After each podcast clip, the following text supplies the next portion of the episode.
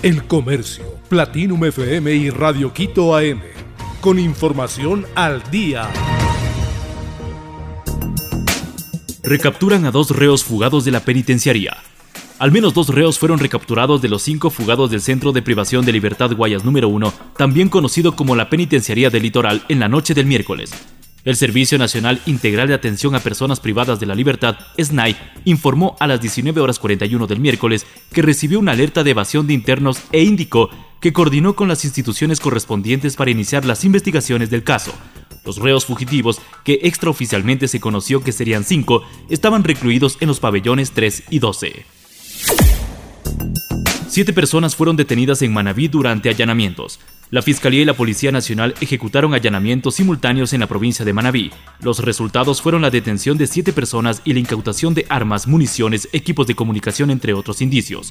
El informe de la institución publicado a través de Twitter este jueves detalla que la institución ejecutó siete allanamientos simultáneos en el Cantón Paján. También dio a conocer que en las próximas horas se les formularía cargos a los aprendidos.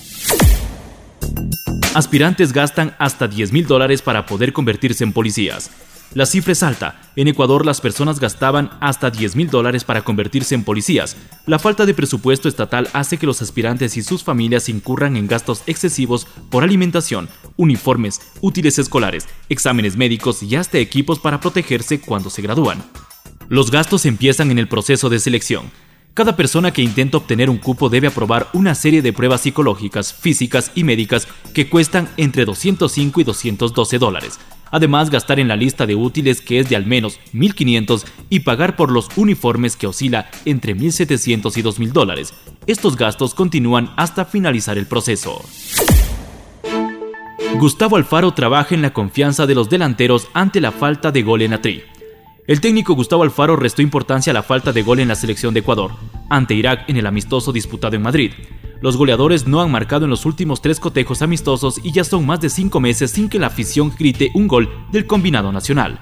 Ante Irak fue la tercera igualdad sin goles de forma consecutiva y la cuarta en los últimos cinco partidos amistosos. Es más, el equipo nacional lleva solo dos goles en los seis amistosos que disputó como preparación para el Mundial. Lo rescatable es que se mantuvo la valla invicta.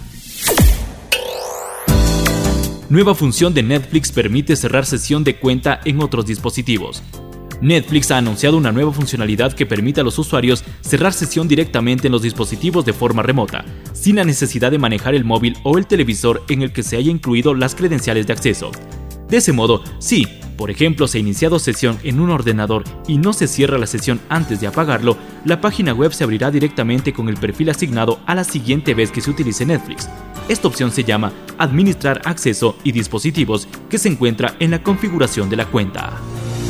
El Comercio, Platinum FM y Radio Quito AM. Con información al día.